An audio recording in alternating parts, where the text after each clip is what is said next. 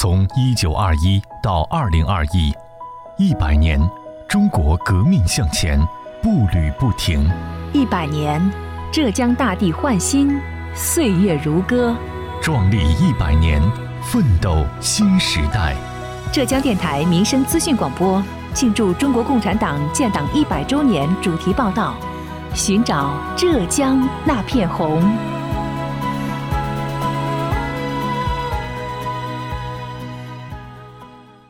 清晨，迎接着初升的朝阳，守候着过往的人群；夜幕，目送步履匆匆的归家人。他们依然坚守岗位，起早贪黑，风雨无阻，用脚步丈量这座城市，用汗水擦拭户外风景。这是城管人心中的诗和远方。魅力杭州，美丽杭城，他们默默守护。浙江电台民生资讯广播继续推出《寻找浙江那片红》主题报道，聆听一线城管人的故事。本期节目，我们一起关注杭州市环境卫生和生活固废处置保障中心环卫发展科毛文义和科研科娄磊的故事，请听报道：寻找浙江那片红，环卫就是力量。二零二一年，我们迎来中国共产党建党一百周年。革命年代，浙江大地漫卷红旗；改革开放，浙江人民勇立潮头。不忘初心，党员干部担当有为。浙江电台民生资讯广播庆祝中国共产党建党一百周年主题报道：寻找浙江那片红。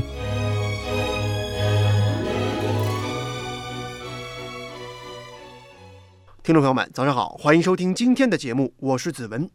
杭州市城管局环卫固废中心环卫发展科副科长毛文义，二零一一年与城市管理工作结缘，通过招考进入到当时的杭州市环境卫生科学研究所，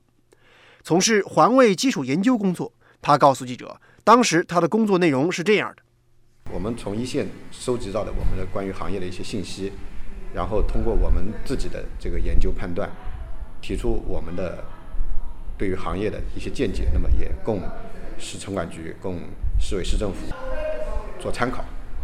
在环卫科研领域，毛文义多次作为主要作者编制完成年度杭州市生活固体废弃物处置行业发展报告，提供行业基础数据，客观陈述产业市场动态，提出专业观点，为市委市政府对生活垃圾的处置行业决策提供依据。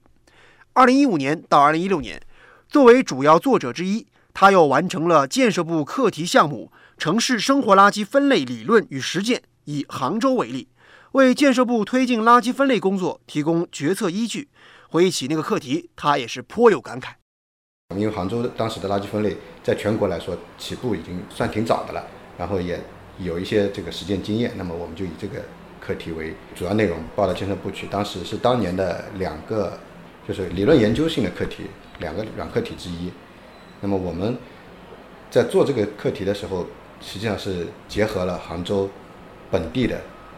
呃，应该说当时已经有四五年的这个实践积累了，实践的做法，然后再结合我我们就说出于对环卫行业对垃圾分类的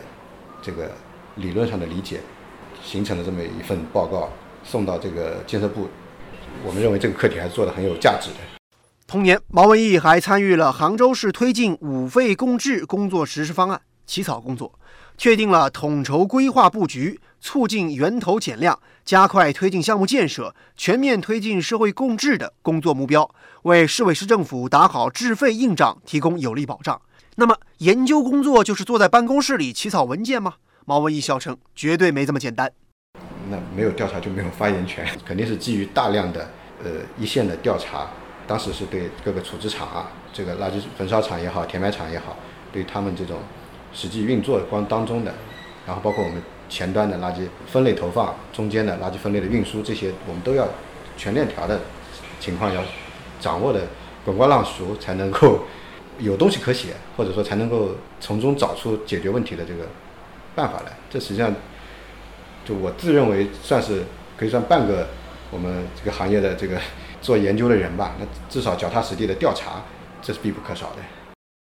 毛文义曾经是西安交通大学化学工程专业的高材生，如今却从事着整天和垃圾打交道的工作，是不是会觉得无趣呢？他告诉记者，不仅不觉得无趣，反而感激求学过程当中所养成的思维能力和处事能力。那我觉得，在学校里面学到的是知识，但更重要的，我觉得是学到的是我发现问题、解决问题的这种思维的方法，或者说叫工作的能力吧，思维的能力吧。因为知识它是不断的在更新、在变化的。我换一个不同的领域，可能就要接触不同的知识。但对于我做工作来说，我的这种思维的方式，我的解决问题的能力。才是最重要的。这是我在 在学校里，不管我学什么专业也好，重要的是学这种能力嘛。当记者问到，在工作中您有没有一些让人印象深刻的难以解决的问题和困难时，毛文义非常坦诚地说道：“关关难过，但是关关啊，总都过了。这忙忙碌碌的，我还真觉得就是每一件事情其实都挺难，没有说哪一件事情都是是很容易就能做下来的。前面的将近十年的时间一直是在做科研课题嘛，那。如果这个事情不难，我们为什么要去研究它？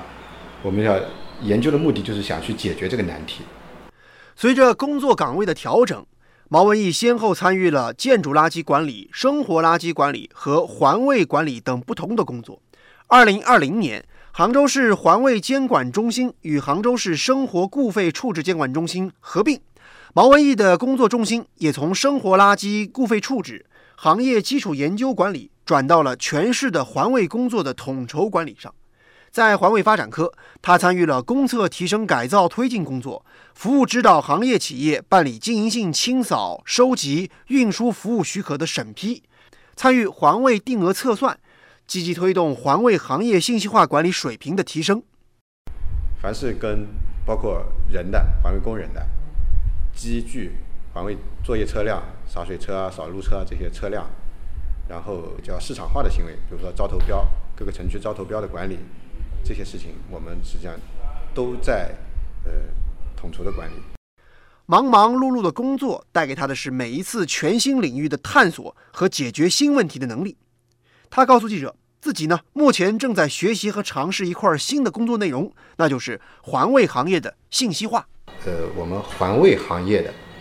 相当于信息化的这么一块过程，环卫行业的人员。现有的车辆，各个城区他们的就环卫保洁的项目招标项目的这些基本的情况，我们现在正在摸底，然后打算建立这么一个信息化的数据库。以后对于行行业管理来说，可以非常直观方方便的在这个数据库里面，就可能不需要知道，就是说这条路今天是哪个作业人员在扫，但是我需要知道你现在有多少家保洁单位在作业，作业了。保洁面积有多少？二零零二年，毛文义大学时代就入党了。他说：“作为党员，不论是在学校还是在工作中，要始终保持党员的先进性和学习性。”在他看来，党建引领指导着自己日常的所有工作和学习，是保持思想进步的动力和源泉。实际上，我觉得我们整个环卫行业对党建都是，就原来说的，把支部建在连队上，我们是。这个战斗堡垒，基层的战斗堡垒的作用。我们的这个固定的学习，每个月的固定的党日，然后我们的这个民主生活会，这些反正包括平常的一些学习的这个要求，一些这个教育学习教育活动的要求，我们也都在进行。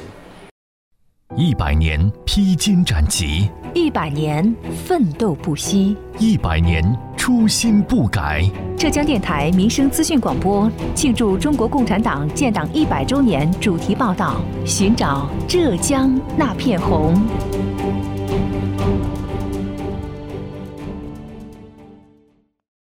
继续回来，寻找浙江那片红主题报道，关注城管人的故事。娄磊是杭州市城管局。环卫固废中心科研科副科长，这科研科主要负责什么工作呢？他向记者这样介绍：就像我们今年的话，就是一个“十四五”规划，“十四五”规划的编制也在我们这边，然后还有我们那个就相关一个我们环卫固废行业啊这种条例的修编也在我们这边，然后还有很多就说涉及到这种研究类的，或者说一些课题。除了研究这些课题之外，科研科还有一项很重要的工作任务在身，那就是建筑垃圾的处置和保障。娄磊告诉记者，这一块的工作压力其实是很大的。前两年是大拆大建，然后这两年的话是我们一个嗯亚运保障，我们的地铁出土，亚运工程出土。杭州这个体量的话，一九年的话，基本上已经在出土量。我们当时是在建设厅里面开会的时候，听到他们当时通报，已经在全国排名前三。所以说这个出土量是非常非常大。二零零三年，娄磊参加工作，进入环卫行业。起初，他是在杭州市天子岭生活垃圾卫生填埋场，后来辗转了多个岗位和科室。那天子岭那边嘛，采样也采过。然后到了我们生活固废处置保障中心呢，最早是在办公室，后来到了那个业务监管科，也就是说对生活垃圾处置设施进行监管。十八年的工作经验，让他印象最为深刻的还是计量科的岗位。娄磊回想起自己曾经的工作经历，依然是历历在目。印象最深刻的话，我还待过计量科。计量科的话，就对于我们整个杭州市的生活垃圾流向的一个调度。然后还有就是我们生活垃圾处置费的结算，调度的话是由另外一回事。根据每一个城区的产生量，适当调配到每一个处置设施。所以说，我们要对于每一个设施它整一个进场量进行一个合理的调配。常年和垃圾打交道，会觉得枯燥和乏味吗？娄磊告诉记者，不觉得，反而觉得和垃圾相处有了感情，工作给自己很多的成就感。和满足感，不枯燥。哎，我觉得我可以为老百姓，我们的一个嗯生活垃圾的日产日清完成了之后，我觉得哎，这是一个有成就感的一个事情，切切实实的在为老百姓做事情。很多人可能觉得，呃，垃圾是一个很讨厌的一东西，但是我们实际在做了之后，我觉得我第一个我能够把它去资源化，我能够把这个垃圾量切切实实的降下来，让垃圾能够。去有一个妥善处置的一个地方，哎，我在做这些事情的时候，能够有一种喜悦感吧。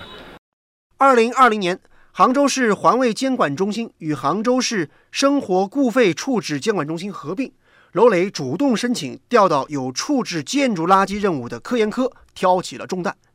随着亚运会的即将到来，重点工程大规模建设带来环境影响不容小觑。为了保障亚运工程的顺利进行，娄磊将党的政治理论学习和业务工作紧密结合，深入基层调研，并且带领科室的相关人员学习业务知识，通过对属地城管局的指导，建立起建筑垃圾管理体系，带动建筑垃圾处置行业规范运行。对于建筑垃圾渣土的处理方式，他已然从一个新手小白成了行家里手。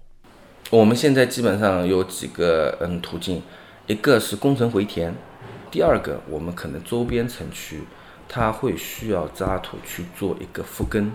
然后还有一些呢，我们可以做一个绿化，然后还有一些渣土呢，我可能作为景观，人工造景，呃，作为一个山，然后可以作为一个旅游资源，然后还有一些呢，就是我们的一个资源化利用，我们做砖，做道路的水稳层，啊，然后烧制空心砖。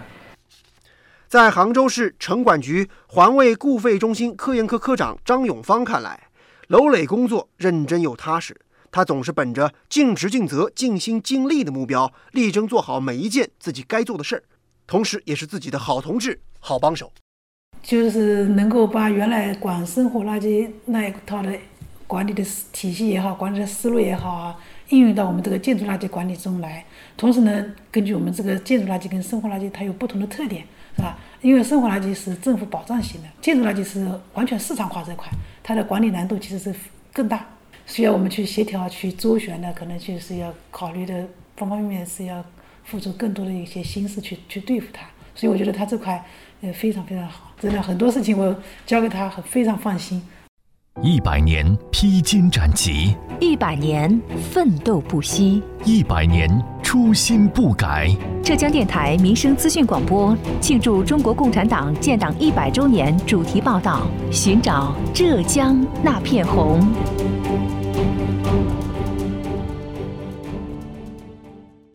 好，以上就是本期《寻找浙江那片红》主题报道的全部内容。感谢您的收听，下期节目我们再见。